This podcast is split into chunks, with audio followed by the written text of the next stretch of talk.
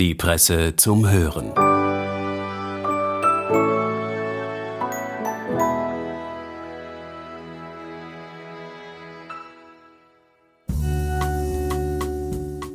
Herzlich willkommen bei der Presse zum Hören. Kennen Sie noch den Praterwal, der einst im bekannten Wirtshaus zum Walfisch im Wiener Prater zu sehen war? Heute befindet sich dieses markante Objekt im Wien Museum und das wird wiederum Ende des Jahres neu eröffnet. Mit der Familiengeschichte von Presseautor Wolfgang Böhm ist dieser Praterwal sehr eng verbunden. Warum? Das wird er uns gleich selbst erzählen. Viel Vergnügen!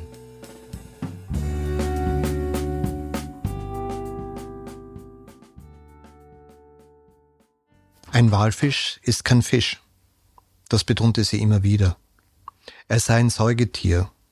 Das wussten schließlich jedes ihrer Kinder. Er ist Wal, nicht Walfisch.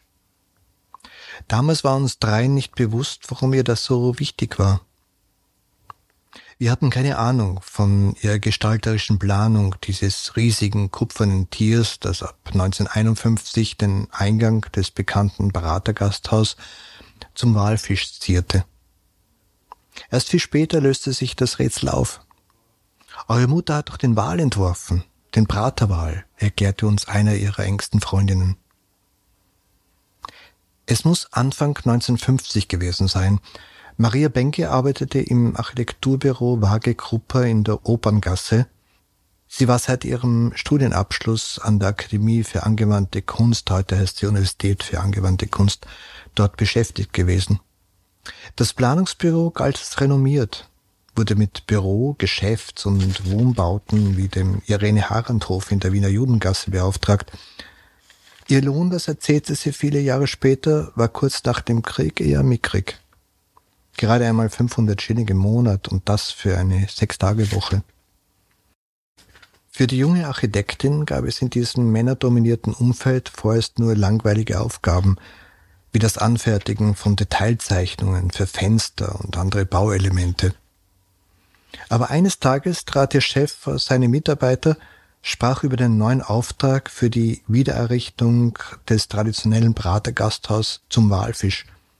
Er erzählte von seinem gestalterischen Konzept und von einem Wal, der künftig über dem Eingang thronen sollte. Und diesen Wal zeichnen Sie, sagte er. Was für eine Abwechslung. Viele Jahre später, in den 1990er Jahren, erzählte unsere Mutter dem damaligen Studenten Stefan Plischke, der eine Diplomarbeit über die architektonische Arbeit des Ateliers Wage Kastner, dann später Wage Grupper, verfasste, wie glücklich sie in diesem Moment war. Sie hatte in der Meisterklasse von Franz Schuster studiert, hatte ein sensibles Gespür für Formen und Dimensionen entwickelt, nun endlich konnte sie all das anwenden. Sie ahnte damals freilich nicht, dass sie ein berühmtes und von vielen Wienerinnen und Wienern geliebtes Wahrzeichen schaffen würde, das 73 Jahre später in das Museum der Stadt einziehen sollte. Sie wurde zur Walfängerin, hat dieses riesige Tier zuerst zeichnerisch festgehalten, dann in robuster Bauweise seinen Platz zugewiesen. Zur Vorbereitung ihrer Planung musste sie Bilder von Walen studieren, suchte sich zwischen Pottwal, Orca, Blauwal und weiteren Gattungen den geeigneten heraus. Am ersten ähnelte schließlich das riesige Meerestier mit seinem offenen Maul und den aus Blech geformten Barten einem Grönlandwal. Die junge, damals 25-jährige Architektin musste auch alle Detailzeichnungen anfertigen – das Skelett aus Holz wurde von ihr geplant, mit vielen Schnitten und allen Maßen ausgearbeitet, damit es von einem Zimmerer exakt hergestellt und von einem Spengler anschließend mit einer Kupferblechhaut überzogen werden konnte. Zuletzt musste dafür gesorgt werden, dass die Augen durch zwei Glühlampen leuchteten und ein Wasserschlauch eingeleitet wurde, damit der Wal stündlich Fontänen von Wasser aus seinem Blasloch am Hinterkopf sprühen konnte. Gebaut wurde der Wal in der leeren, von Bombenangriffen beschädigten Schwarzspanierkirche. Sie hat in der Zeit des Nationalsozialismus als Kirche für evangelische Wehrmachtsangehörige gedient. Bevor das Restaurant zum Walfisch 1951 wieder eröffnet werden konnte, musste die fertiggestellte, nun 9,2 lang, Meter lange und 1,4 Tonnen schwere Tierskulptur von der Schwarzspanierstraße mit einem von zwei Lkw bewegten Tieflader am Messepalast vorbei über den Karlsplatz in den Prater transportiert werden. Es war ein Spektakel, dem viele Wienerinnen und Wienern beiwohnten und das in einem Werbefilm der Brauerei Gösser festgehalten wurde. Ob sie den Transport vom Atelierwaage Gruppe im Dachgeschoss in der Operngasse aus mitverfolgen konnte, ist zu bezweifeln. Ihr Kunstwerk war fertiggestellt. Sie erzählte einmal, dass es nicht üblich war, die selbst geplanten Objekte zu besichtigen. Nur einmal hatte Fritz Waage, ihr Chef, sie mit dem Auto zu einem der fertigen Häuser mitgenommen. Die Atmosphäre im Büro war streng. Es durfte nicht einmal Radio gehört werden, und wenn es zu viel geplaudert wurde, gab es Zurechtweisungen. Wir sind hier nicht in einem Kaffeehaus, sagte der Chef. Nach der erfolgreichen Planung des Wahls wurden ihr endlich größere Projekte zugeteilt, wie etwa die Bauleitung für die Villa Ploss am Türkenschanzpark. Nach der Geburt ihrer Tochter 1954 wechselte sie dennoch zur Monatszeitschrift für den Wiederaufbau, der Aufbau, die sich mit städtebaulichen Themen beschäftigte. Später plante sie noch zahlreiche Häuser, vorwiegend Einfamilienhäuser, für das Bauunternehmen ihres Mannes. Auch hier standen klare Formen und Dimensionen im Mittelpunkt. Es war ein weiter Weg von der Kindheit in Ottergring bis zur Architektin. Sie wuchs in der Zwischenkriegszeit in der Habergasse auf, wo sich auch eine Lusterwerkstatt ihrer Familie befand. Nach der Trennung ihrer Eltern zog sie mit ihrer Mutter und Großmutter in den Räumernhof, einen eben erst fertiggestellten Gemeindebau in Wien-Margareten. Oft erzählte sie, wie schwer es als Jugendliche war, ihren eigenen Weg zu gehen, abends länger auszubleiben, Freunde zu treffen. Sie versuchte immer wieder, aus den engen Familienverhältnissen auszubrechen. Letztlich setzte sie sich gegen den Widerstand eines Teils ihrer Familie auch mit dem Architekturstudium durch. Die Studienzeit war eine Befreiung für sie, ihr erster eigener Weg. Doch kurz vor Kriegsende musste sie die Ausbildung unterbrechen.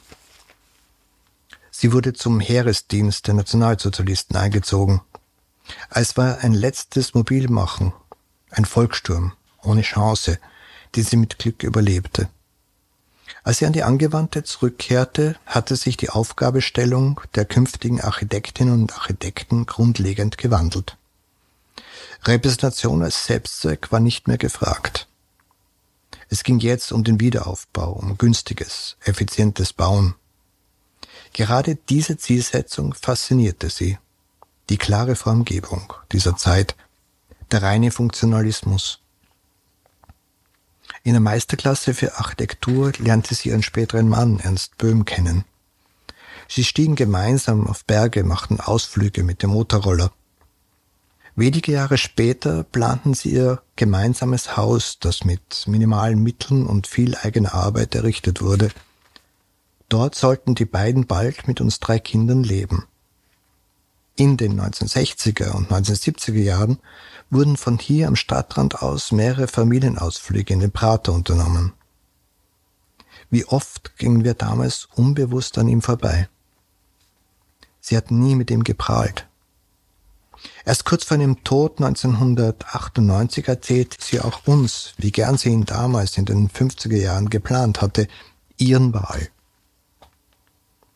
Als 2013 das Prater-Restaurant zum Walfisch abgerissen wurde, sollte der Wal eigentlich recycelt werden. Der Besitzer des Abrissunternehmens fasste sich ein Herz und rettete ihn. Mehrere Jahre lagerte er auf dem Firmengelände, bevor er von der Restauratorin Regula Künzli in einer Halle in Himberg liebevoll saniert wurde. Ab Ende des Jahres wird der Wal, es ist kein Walfisch, als größtes Objekt der Dauerausstellung im neuen Wien-Museum zu besichtigen sein. Der Praterwal. Er wird das Maskottchen des neu adaptierten Hauses. Anfang Dezember wurde ihm der Name Poldi verliehen. Sie hätte sich gefreut.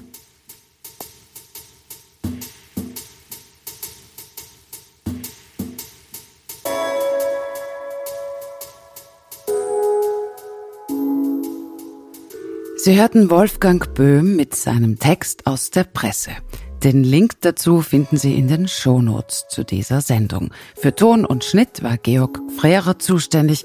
Wir bedanken uns fürs Zuhören. Bis kommende Woche bei der Presse zum Hören. Die Presse zum Hören.